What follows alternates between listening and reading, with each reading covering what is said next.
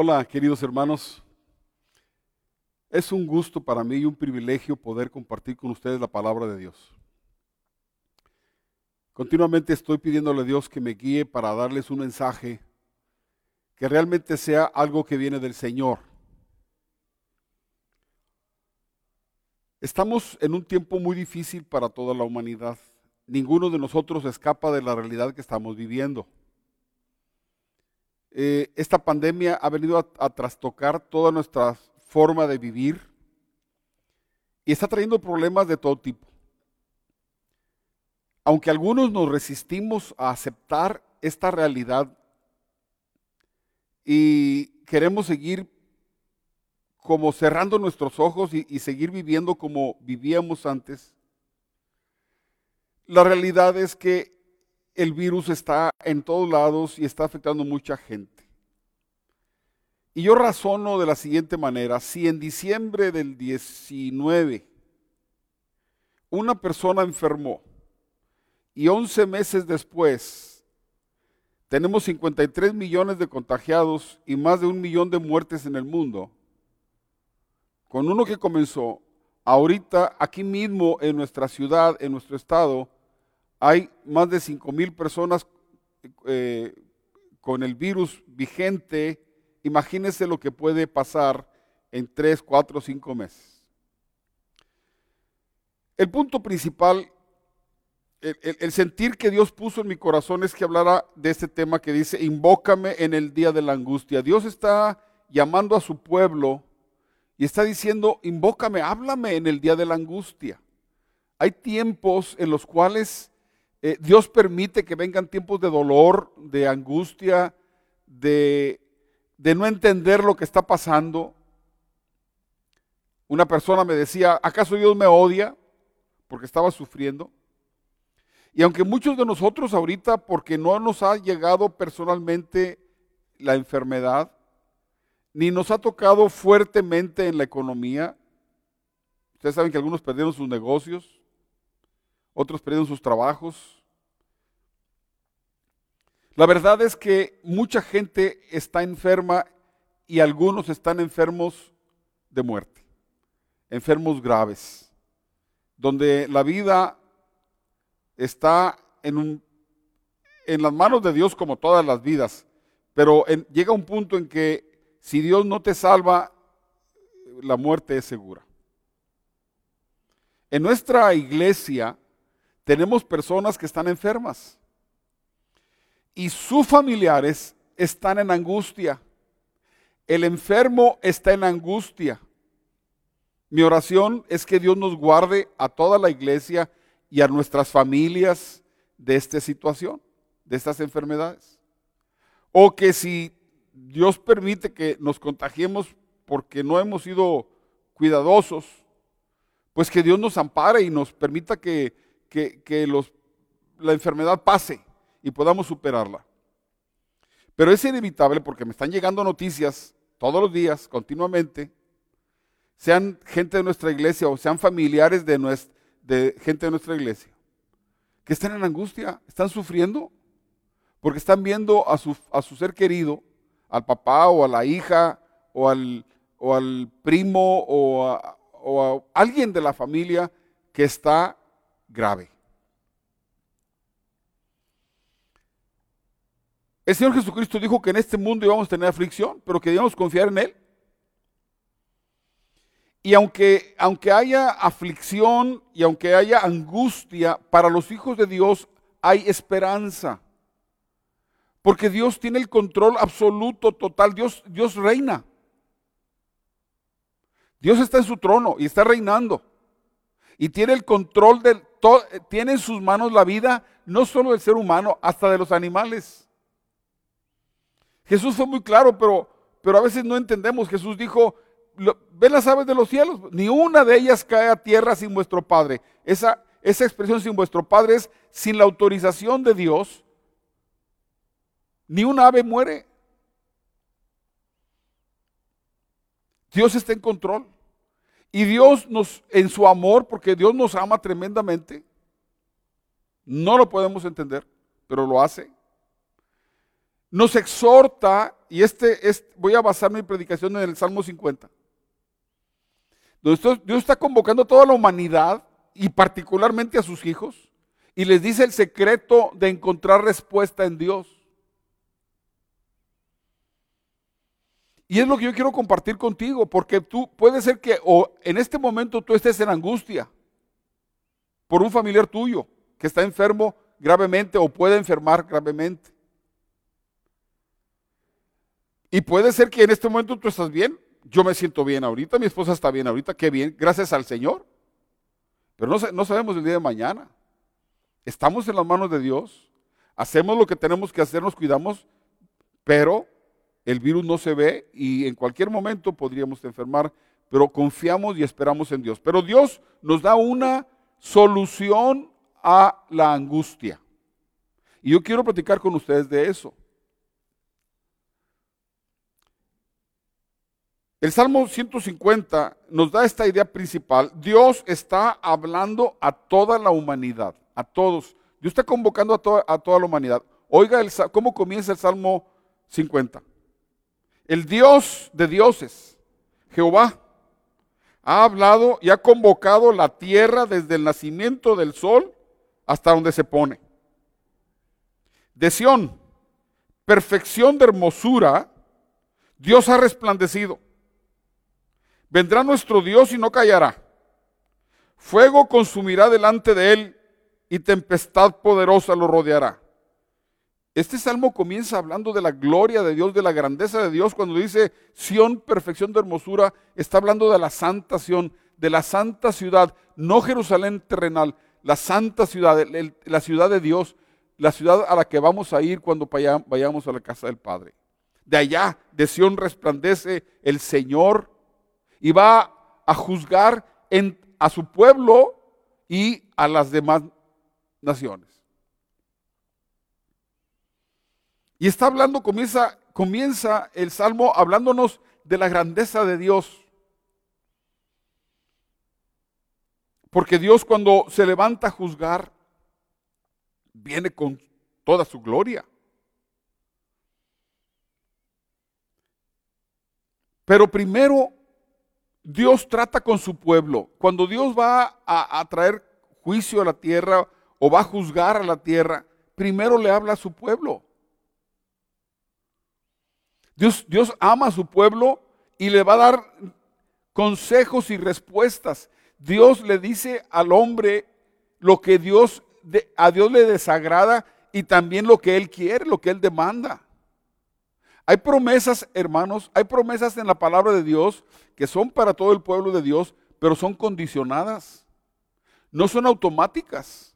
Dios, y, la respuesta que vamos a ver para los que están en angustia o los que entren en angustia, es una respuesta condicionada. Dice en el, continuando el, con el Salmo 50, dice, convocará a los cielos de arriba y a la tierra para juzgar a su pueblo juntadme a mis santos, los que hicieron conmigo pacto con sacrificio. Dice Dios, júntenme a mis santos, a mi pueblo, a los santificados, que hicieron conmigo pacto basado en un sacrificio.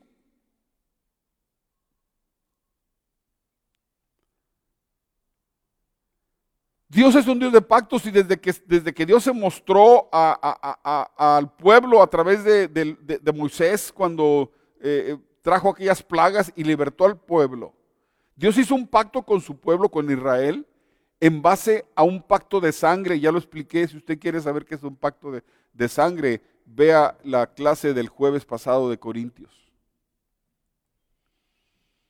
Juntadme a mis santos, dice Dios, voy a hablarle a mi, a mi pueblo, voy a hablar, y, aunque está hablando al pueblo de Israel, aquí está, aquí el, el, Salmo está convocando a la tierra desde donde nace el sol hasta donde se pone. Está hablando a toda la gente y a todo el pueblo de Dios donde estén. Y nosotros somos su pueblo y nos está hablando. Los cielos declararán su justicia, la justicia de Dios porque Dios es el juez. Oye, pueblo mío, y hablaré Escucha Israel y testificaré contra ti. Yo soy Dios, el Dios tuyo. No te reprenderé por tus sacrificios ni por tus holocaustos que están continuamente delante de mí. Escúchenme bien. Dios estableció un sistema de sacrificios para el pueblo de Israel. Había que, Dios estaba eh, tratando de enseñar a su pueblo, pero estableció un sistema de sacrificios. Inclusive había, había diferentes, uno de ellos se llamaba sacrificio continuo, continuo. Tenía que haber siempre un, sacrificio en la mañana, otro en la tarde, uno en la mañana, uno en la tarde, permanentemente, sacrificio continuo. ¿Sabe por qué? Porque el pecado del hombre es continuo y requiere una limpieza continua, diaria, diaria, diaria, diaria. Y eran sacrificios de animales. Pero escúchame bien esta frase que te voy a decir. Los sacrificios que Dios había ordenado a Israel eran un asunto pedagógico. Es decir, tenían por objeto enseñar al pueblo por lo menos tres cosas. El, propósito de todo el sistema sacrificial del pueblo que Dios ordenó al pueblo de Israel a través de Moisés eran todos los sacrificios tenían un propósito pedagógico, es decir, quería enseñarles Dios con, con, con objetos, con, objetos materiales, con animales materiales, verdades espirituales. Estos sacrificios estaban mostrando el carácter de Dios, la personalidad de Dios, y estaban mostrando la condición del hombre. Dios a través de los sacrificios quería que su pueblo entendiera la gravedad por lo menos de tres cosas. En primer lugar, que el pecado del hombre es muy grande, la grandeza del pecado del hombre, del pueblo. Dios quería que el pueblo entendiera, tus pecados son tan graves que me molestan mucho. Nosotros somos un pueblo, nosotros los seres humanos estamos tan acostumbrados al pecado que algunas veces ya ni lo vemos mal. Estamos tan acostumbrados a oír maldiciones, oír eh, que, bueno, sí nos ofenden los asesinatos, los homicidios, las violaciones. Y cuando oímos todo esto, como que ya estamos acostumbrados. Hoy, hoy amanecieron ejecutados seis personas. Fueron ocho, fueron veinte, hubo una masacre por allá, hubo esto, eh, eh, violaciones, robos, secuestros, y allá, ah, así es la vida, así es la vida. No entendemos la grandeza de nuestro pecado, lo que le ofende a Dios. Y en los sacrificios, Dios estaba enseñando al pueblo que nuestro pecado merece la muerte. Cada animalito que murió en los sacrificios judíos le estaba enseñando a ese hombre que llevaba, que llevaba el cordero para, para que lo sacrificaran. Le estaba enseñando que él, el, animal iba a morir por su culpa. Que la culpa del hombre merece la muerte ante los ojos de Dios. Yo sé que nosotros como seres humanos no entendemos eso. Siempre decimos, es que no soy tan malo, es que yo soy buena gente, nunca le hago mal a nadie y siempre estamos justificándonos. Y otros más atrevidos dicen, pues el, pecado es algo que a cada quien le sabrá lo que es bueno, lo que es malo, cada quien decide. No entienden que esto es un asunto entre Dios y el hombre. No es tanto qué me parece, qué, qué opino yo del pecado, es qué opina Dios del pecado, es el problema. ¿Cuánto hemos ofendido a Dios? ¿Cuánto tú has ofendido a Dios? Y muchos de ustedes tienen la conciencia de que han ofendido a Dios. Otros no, otros ya se les cauterizó la conciencia, ya se les quemó la conciencia. Y aunque hagan lo que hagan, ¿Cuánta gente ha, cometido homicidios y andan muy tranquilos? Pero a través de los sacrificios, del sistema sacrificial de Israel, Dios le está enseñando a su pueblo, a su pueblo, la gravedad. Por cada pecado que haces, eres tan culpable que mereces la muerte. Y esto es lo que vemos en la segunda parte. Dios, el pago, Dios quería que el hombre entendiera que el pago por el pecado de la muerte. Y lo dice en los profetas, porque la paga del pecado es muerte, dice la escritura en Romanos. El alma que pecare morirá, dice el Antiguo Testamento. Y la gente debía entender, y nosotros tenemos que entender. A veces nosotros decimos, bueno, pues sí, yo era un pecador, pero no, no, no, no tan malo. Yo, yo nunca fui así como aquel y como aquel. El alma que pecare morirá. El punto es que Dios es tan santo que no soporta el pecado. Así como tú no, no, soportas a una persona eh, llena de suciedad, de excremento, y le dices, no te me acerques porque apestas. Es lo mismo, ante Dios nosotros nuestro pecado apesta. Pero no, no nos damos cuenta. Y también Dios quiso enseñarles a través del sistema sacrificial que el amor de Dios proveyó, que, que, el amor de Dios es tan grande que Dios proveyó sustitución para salvación. Lo que, lo que un judío hacía era llevarse un cordero y en lugar de llevar la culpa, ponía sus manos sobre la cabeza del animal y lo sacrificaban y era como que yo estoy poniendo mis pecados sobre este animalito que se muera él, yo, yo me está sustituyendo. Eran enseñanzas. Justamente Jesucristo vino a eso. Jesucristo vino a sustituirnos. Es por eso que eh, Juan el Bautista presentó a Jesús y dijo, eh, este es el, el Cordero de Dios que quita el pecado del mundo. Él es el Cordero, ya no más animales, no. Él es el Cordero que quita el pecado no de un hombre, del mundo. Para todos los que en Él crean, en Jesús. Así que el judío tenía que entender que su pecado era abominable a Dios, que era muy malo, que, que su pecado merecía la muerte, pero que Dios en su amor estaba sustituyéndolo con un corderito.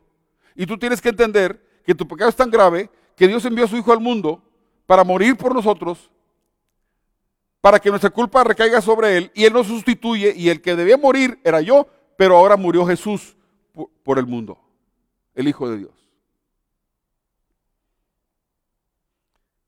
Con todo el sistema sacrificial, Dios estaba enseñando a su pueblo, era un asunto pedagógico, era un, asunto didáctico, enseñando verdades eternas espirituales con cosas materiales.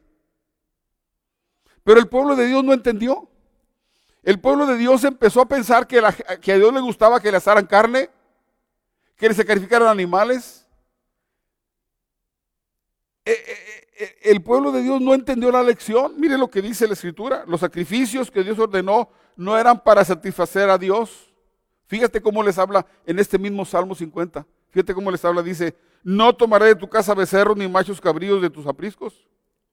Porque mía es toda la tierra, toda bestia del bosque y los millares de animales de los collados.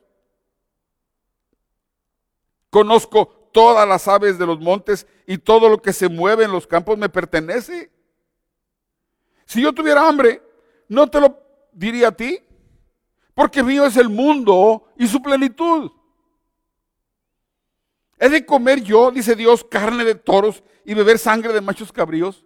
¿No has entendido que los sacrificios no son para satisfacerme a mí, sino para que tú entiendas la gravedad de tu pecado? ¿No lo has entendido? El pueblo llegó a pensar que, los sacrificios, que matar corderitos y, chivitos y traer palomas y partirlas y presentarlas, que eso agradaba a Dios, como, como si Dios comiera carne de, toros. Dice Dios, yo, no necesito eso. Es para tu enseñanza. Es para que entiendas el carácter, mi santidad y, y la gravedad de tu maldad.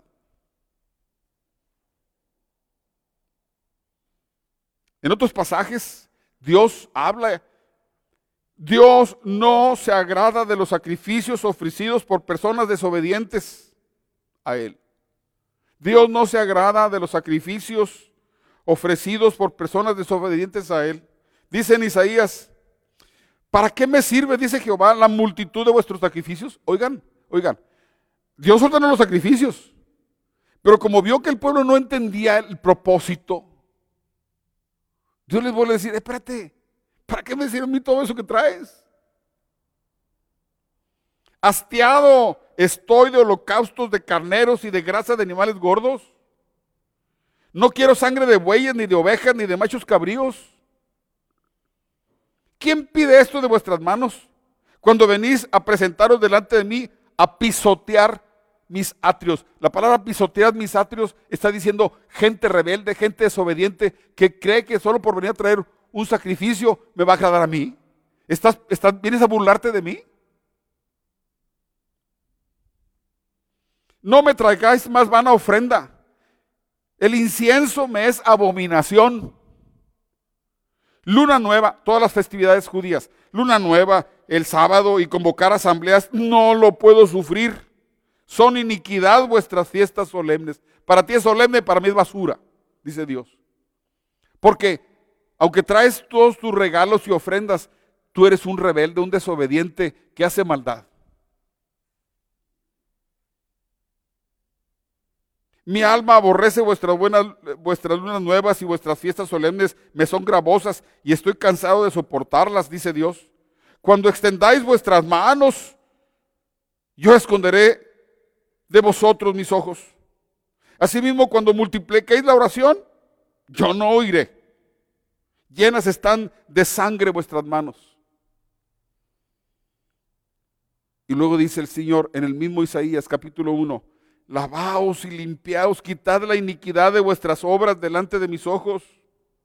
Dejad de hacer lo malo, aprended a hacer el bien, buscad el derecho, socorred al agraviado, haced justicia al huérfano, amparad a la viuda.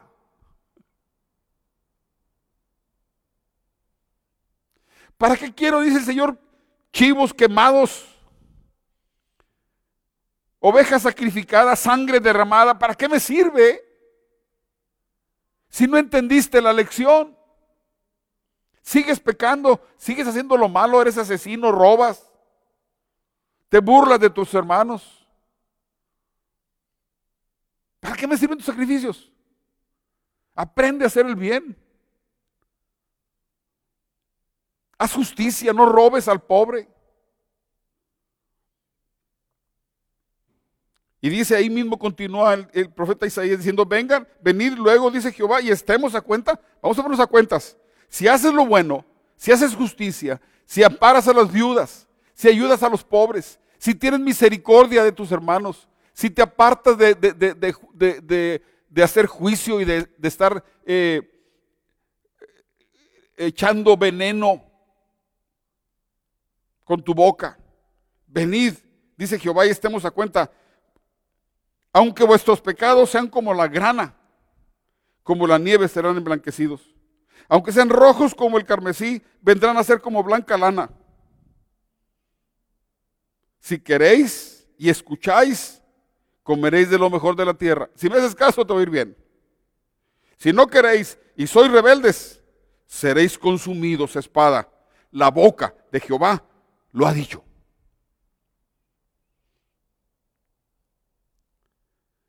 Sí, los sacrificios no eran para satisfacer a Dios, era una enseñanza. Pero el pueblo no entendió.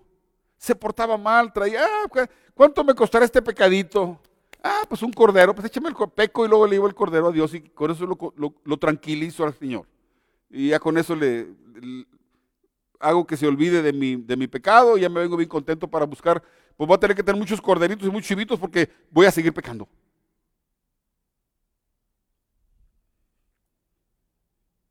Dice Dios, no, no me conoces. ¿Para qué quiero yo? Estoy fastidiado de todo lo que hacen. Pórtense bien, es lo que quiero.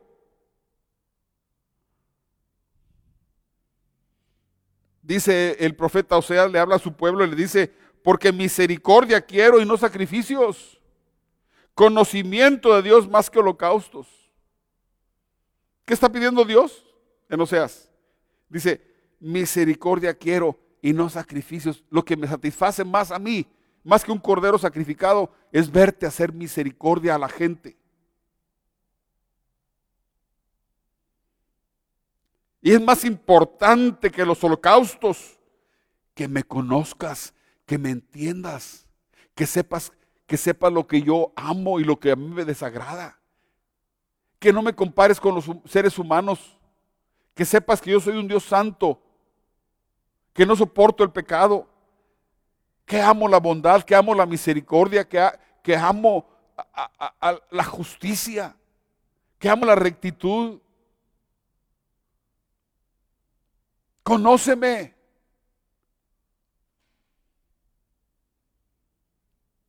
¿Sabes?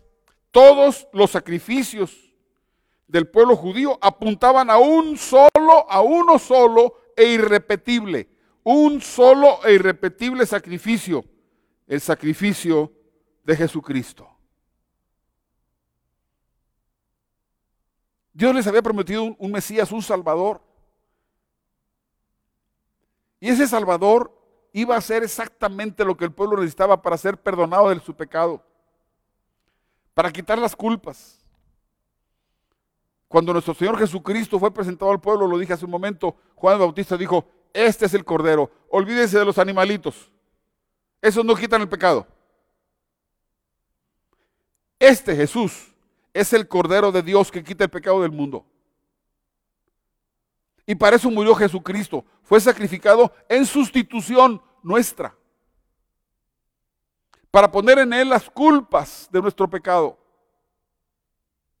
Para que podamos tener un camino abierto al cielo. Para poder hablarle a Dios y llamarle Padre. Y ese sacrificio no se va a volver a repetir nunca más. Un solo sacrificio. Irrepetible. No se puede repetir. Fíjese lo que dice en Hebreos capítulo 9. Pero estando ya presente Cristo, sumo sacerdote de los bienes venideros, por el más amplio y más perfecto tabernáculo, no hecho de manos, es decir, no de esta creación, sino, y no por sangre de machos cabríos, ni de becerros, sino por su propia sangre. Entró una vez para siempre, una vez para siempre. Nunca más se va a repetir. Cristo no va a volver a morir por nadie. Si alguna persona dice yo soy, yo soy cristiano y luego abandona la fe por otras ideas, ya no hay más sacrificio para él. Entró una sola vez para siempre en el lugar santísimo, habiendo obtenido eterna redención, salvación eterna obtuvo con su sacrificio vida eterna para todos los que en Él crean. Por eso dijo Jesús, de tal manera amó Dios al mundo, que dio a su Hijo unigénito, para que todo aquel, todo aquel que en Él crea, no se pierda, sino que tenga vida eterna.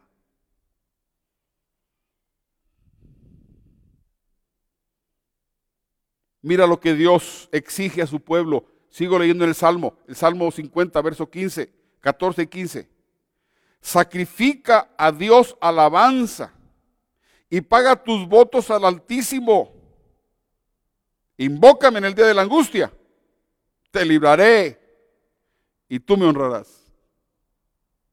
Sacrifica, dos cosas, dos condiciones. Sacrifica a Dios alabanza. Ya los sacrificios ya no son de animales. Ya no más corderos, ya no más machos cabríos, ya no más chivitos, ya no más codornices sacrificadas. Sacrifica a Dios alabanza.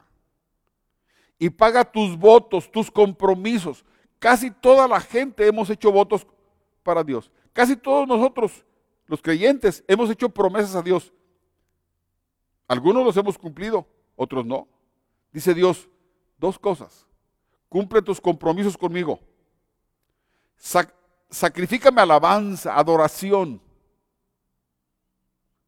Entonces, invócame, háblame en el día de la angustia y te voy a librar.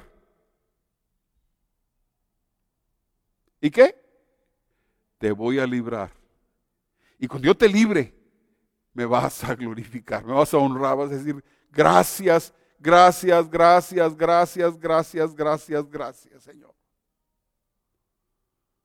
Pero habrá alguien que diga, yo no sé adorar a Dios. ¿Sabes?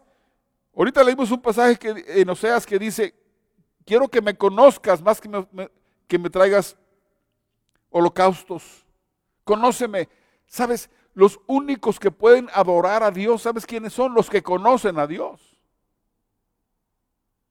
Los únicos que pueden adorar a Dios son los que admiran, como lo conocen, lo admiran a Dios. La adoración y la alabanza es una expresión profunda del corazón del hombre hacia Dios de gratitud, de amor, de admiración. Si no lo conoces, no puedes hacer eso. Pero vamos a, suponer, que tú no estás acostumbrado a adorar. Pon música cristiana y canta con ellos. Adóralo a Dios en la mañana y en la noche y en la tarde. Toma los salmos, léelos en los salmos. Muchos salmos son, son, los salmos eran cantos. Desgraciadamente no tenemos la música. Pero los salmos eran cánticos. El pueblo cantaba los salmos. Estaban adorando a Dios con salmos. En los salmos hay palabras hermosas. Adorar a Dios es, es, proclamar su poder, su grandeza, su sabiduría, su amor, su paciencia. Mira, cuando un hombre se enamora de una mujer, de verdad, que se enamora de verdad, solo le está diciendo, cuánto te amo, desde que te vi me enamoré de ti, eres la, la, mujer más hermosa del mundo, me encantan tus ojos, me encanta tu cabello, me encanta tu boca, tu perfume. Le está hablando, pero nace de acá adentro, no es un rezo, no es una fórmula, nace del corazón. Cuando conocemos a Dios, lo amamos Mira, mira, me pasa, y, te va a pasar a ti cuando leas, cuando oigas algunos pasajes. Me pasa que cuando yo estoy leyendo la palabra, de repente veo una frase, una frasecita así, de Dios, que me sacude. Y hace que salgan palabras de, glorificación. Wow, Señor, qué maravilloso eres. Qué, cuánta sabiduría. Oh, Señor, te amo. Gracias. ¿Por qué? Porque la palabra de Dios produce en el espíritu del hombre adoración. Dice Dios, yo no quiero sacrificios de, corderitos, olvídate, cómetelos tú. Sacrifícame alabanza, adórame, sé agradecido. Dime que me amas y demuéstralo con tus hechos que me respetas. Entonces, invócame cuando estés en angustia y te voy a librar. Y voy a producir tanto gozo en tu vida que me vas a honrar. Dos cosas demanda Dios, de su, a, Dios a su pueblo. Número uno, adoración que nace del corazón. Dice Jesús, Dios está buscando adoradores, verdaderos, adoradores que, que adoren a Dios en verdad y en espíritu. Está buscando, está buscando, está buscando adoradores. Adórame, alábame, cumple tus, tus compromisos conmigo. Entonces invócame cuando estés en angustia y vas a ver mi mano.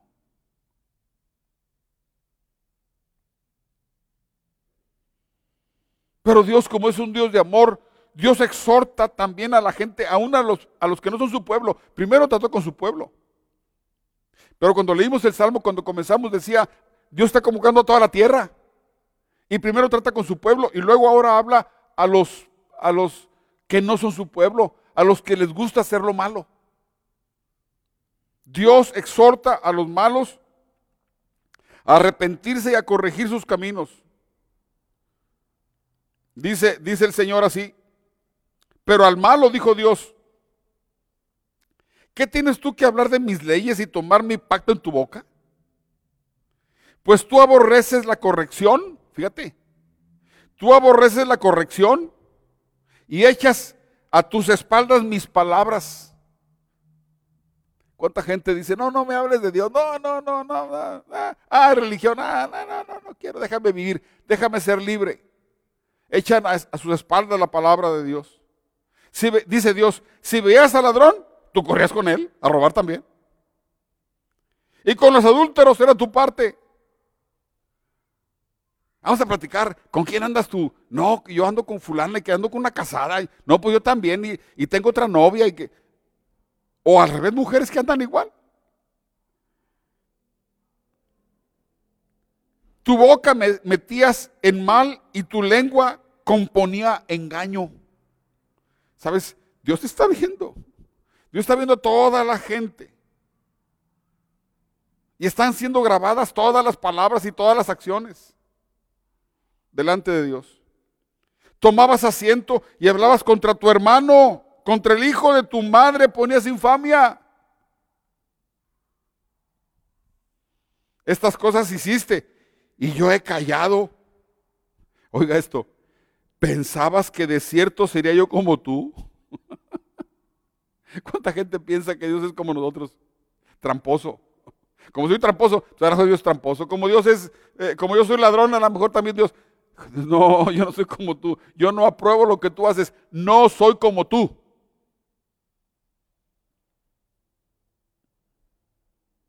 Pero te reprenderé y las pondré delante de tus ojos. Voy a, eh, voy a poner delante de ti todos tus pecados. Entended ahora esto los que os olvidáis de Dios. No sea que os despedace y no haya quien os libre.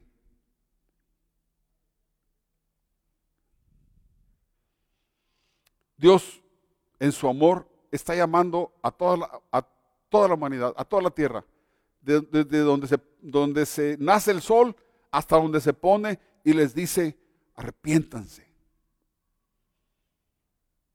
El sacrificio ya fue hecho. No tienes que hacer más sacrificios.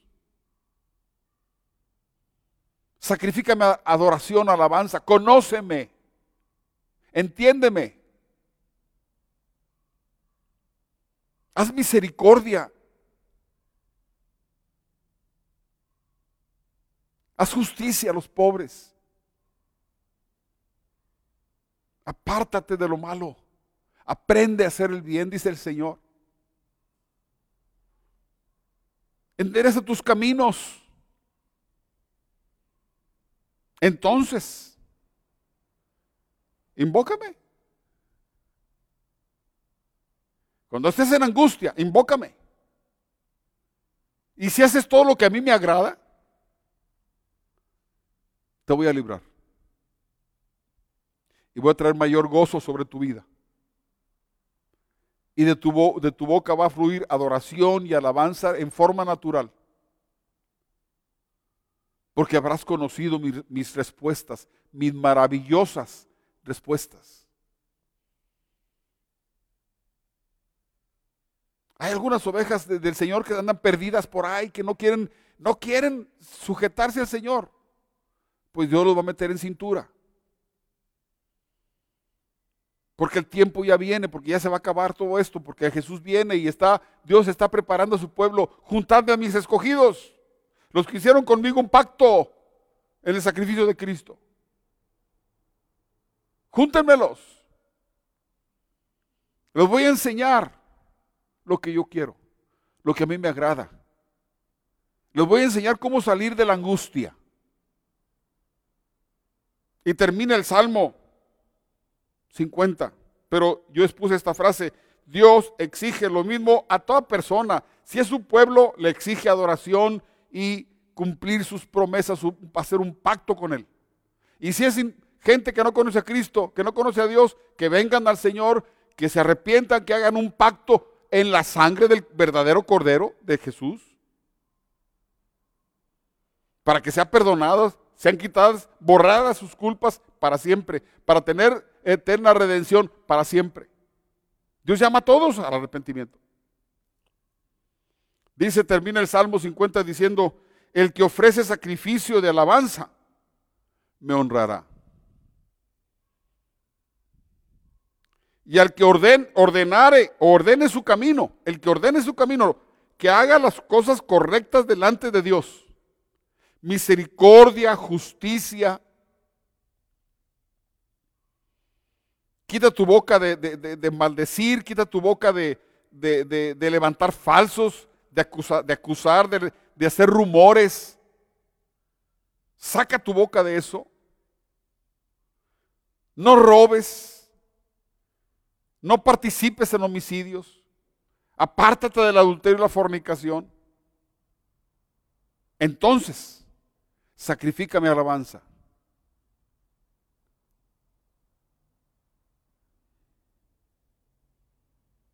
Y yo te voy a librar. Le mostraré, le voy a mostrar la grande, grande salvación de Dios. Es muy sencillo lo que Dios manda. Es muy sencillo. Es muy, sencillo de entender. Ya sabes que Dios no está pidiendo de ti sacrificios de animales. Lo que Dios demanda es un corazón rendido a Él. Un corazón que lo ame, que lo respete. Un corazón que ame a la gente, porque Dios ama a la gente. Yo tengo varios hijos. ¿Tú crees que me gustaría que un hijo mío estuviera peleado con otro, otro, peleado con otro hijo mío? Claro que no. El gozo de un papá o de una mamá es ver a sus hijos juntos disfrutando el amor y el compañerismo. No ver a sus hijos peleados. Dios es igual. Dios quiere tener un pueblo santo, lleno de amor, lleno de misericordia, andando en justicia, en santidad, porque Él es santo. Sed santos, dice, dice Jesús y dice la Escritura, porque sed santos porque yo soy santo, dice el Señor. ¿No es difícil entender esto? Repito el último frase. El que ofrece sacrificio de alabanza me honrará. Y al que ordenare su camino, le mostraré la salvación de Dios. Sí, hay esperanza. Estás en angustia, hay esperanza. Hay dolor en tu corazón, hay temor en tu corazón, hay miedo en tu corazón, hay esperanza. Agrada a Dios. Sacrifica a Dios de alabanza. Yo recuerdo, escúcheme, voy a platicar una historia y con eso termino. Cuando mi hijo Pablito era pequeñito, desde que nació, nació con asma. Y cuando él entraba en una crisis de asma, era, era una angustia, literalmente era angustia para mí. Yo veía a mi hijo, yo no sé cómo ayudarlo. Y bueno, había medicinas y le ponía un respirador con un medicamento y más o menos reaccionaba. Y era una cosa angustiante. Parecía que se iba a morir porque se empezaba a cambiar de color.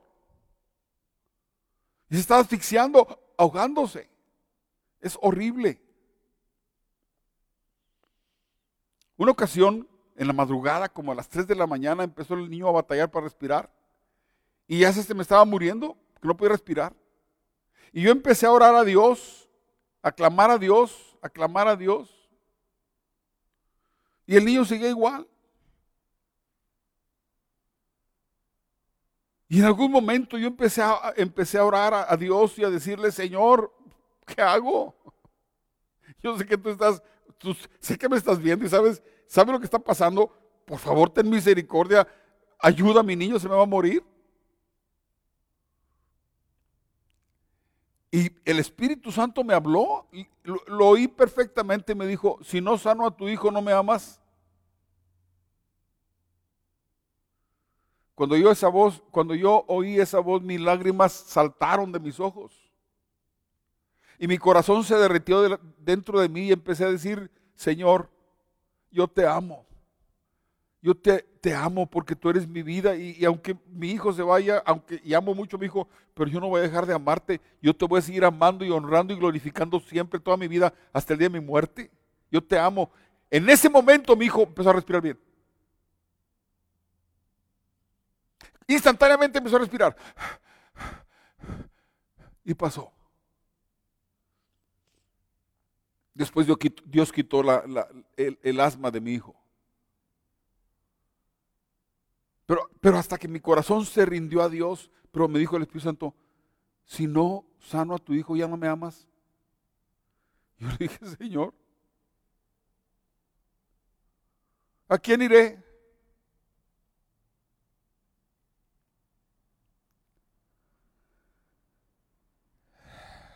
Estábamos en un campamento Fuimos del río Ramos. En el río Ramos hay una, una, hierba que abunda en todo el río, aquí, en, aquí en, cerca de, de, Monterrey, a unos 50 kilómetros de Monterrey.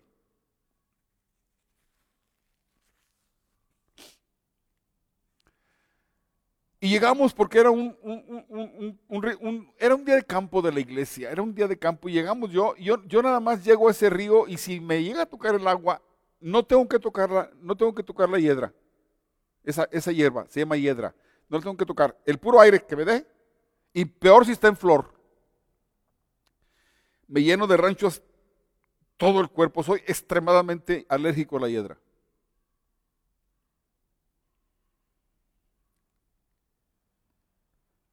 Ese día fuimos porque iba toda la iglesia, yo tenía que ir. Y estaba mi amigo y hermano en la fe, Juan Gerardo Sauceda. Él es un adorador. Y él sabe que en la adoración hay victoria. Y hay respuesta de Dios. Y le dije, me está empezando la, la, la, la alergia. Me dijo, vamos a, vamos a orar, me dijo. Pero él no se puso a orar. ¿Sabe qué, empezó a hacer? Empezó a adorar a Dios. Puso su mano conmigo y empezó cante y cante, adorando a Dios, adorando a Dios. Se acabó el problema. Él me recuerda cada rato, ¿te acuerdas cuando estábamos en Río Ramos? ¿Y te acuerdas cómo, cómo, adoramos a Dios y Dios trajo rápida, una, una solución rápida a tu problema? Digo, estoy maravillado de Dios. Y siempre me acuerdo de esas de esas historias gloriosas. Dice, le mostraré mi salvación. Adórame, adórame, sacrifícame alabanza. Y yo te voy a librar. A veces cuando nos ponemos a orar, cuando estamos en angustia, nos ponemos a orar y estamos llorando y, y, desesperados y gritando y diciéndole, Dios, Dios, ¿por qué? ¿Por qué? ¿Por qué? Y algunos le reclaman a Dios y otros dicen, yo no voy a ser sano por la fe, yo voy a ser sano por la fe. Más bien parece, no como que tienen fe, parece como que quieren creer a fuerza, pero no, pero no tienen fe.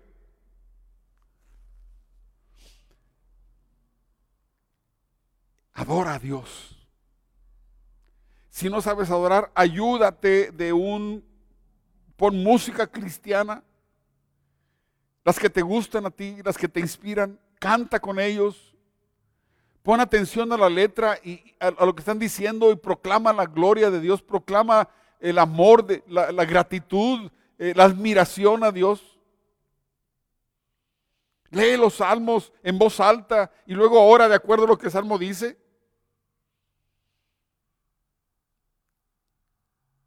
No es una fórmula mágica. La adoración nace de adentro. Pero tanto la música como la, palabra de Dios te inspiran a adorar. Pero aparte tienes que ser obediente. Dice el apóstol Juan en sus cartas, pues sabemos que tenemos todo lo que le pedimos porque hacemos lo que a Él le agrada. Cuando oramos, dice el apóstol, yo sé que lo voy a recibir, ¿por qué? Porque siempre hago lo que le agrada a Dios. Ah, pues tengo todo. ¿Estoy cumpliendo con las condiciones de Dios? Si estás en angustia, o si llegas a estar en angustia en este tiempo, sea por enfermedad, o sea por falta de, por tu economía quebrada, o por algún otro problema, si estás en angustia, ya sabes lo que tienes que hacer. Hay esperanza. Dios es nuestra esperanza. Dios es nuestro amparo. Dios es nuestra fortaleza. Dios es nuestro pronto auxilio en las tribulaciones. Acuérdate, el amor de Dios por ti es más grande de lo que tú crees. Pero el dolor te puede hacer que lo dudes. No dudes del amor de Dios. No, no, dudes de la misericordia, de la grandeza y del poder de Dios. No dudes de la obra de Jesucristo, es poderosa. Su nombre es poder. Ante Él tiemblan los demonios. Glorifica al Señor. Obedece al Señor. Anda en sus caminos. Y cuando estés en angustia, invócalo. Y Él te va a responder. Vamos a orar. Amado Padre,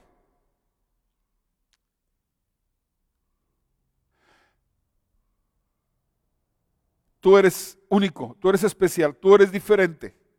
Tú no eres como nosotros. Tu amor, tu bondad y tu misericordia, tu poder, tu sabiduría son inmensamente grandes. Y no podemos entender tu gloria. Pero sabemos y creemos porque la palabra nos enseña de tu grande amor. Y sabemos que todo lo que tú quieres de nosotros es arrepentimiento, justicia, juicio. Que nos apartemos del mal, que aprendamos a hacer el bien. Y que reconozcamos sobre todas las cosas, que hagamos un pacto en el nombre de Cristo Jesús, Señor nuestro en su sangre, en su sacrificio. Porque con el sacrificio de Cristo es suficiente para quitar de nosotros las culpas y el pecado, para siempre. Gracias Señor porque Jesucristo, porque moriste por nosotros. Gracias porque fuiste el Cordero de Dios. Eres el Cordero de Dios que dio su vida y entró y, entró al, templo divino en los cielos para ofrecer tu, sangre. Entraste para ofrecer tu propia sangre y obtener con ello nuestra eterna salvación. Gracias Jesús. Ayúdanos a, a, los que tenemos pacto contigo a andar rectamente delante de ti. Y te ruego, Señor, que conforme a tu palabra, responde las oraciones de tu pueblo de los que andan conforme tu corazón quiere. Te rogamos por nuestros enfermos. Te rogamos por los enfermos de, Casa de Gracia. Te rogamos por los enfermos de las familiares de Casa de Gracia, de los, de los familiares de, de nuestros hermanos de la iglesia. Ten misericordia. Abre su entendimiento para que entiendan que en ti hay poder, hay salvación, hay misericordia y hay gracia abundante. Salva, salva Señor, salva a tu pueblo. En el nombre de Cristo Jesús. Amén.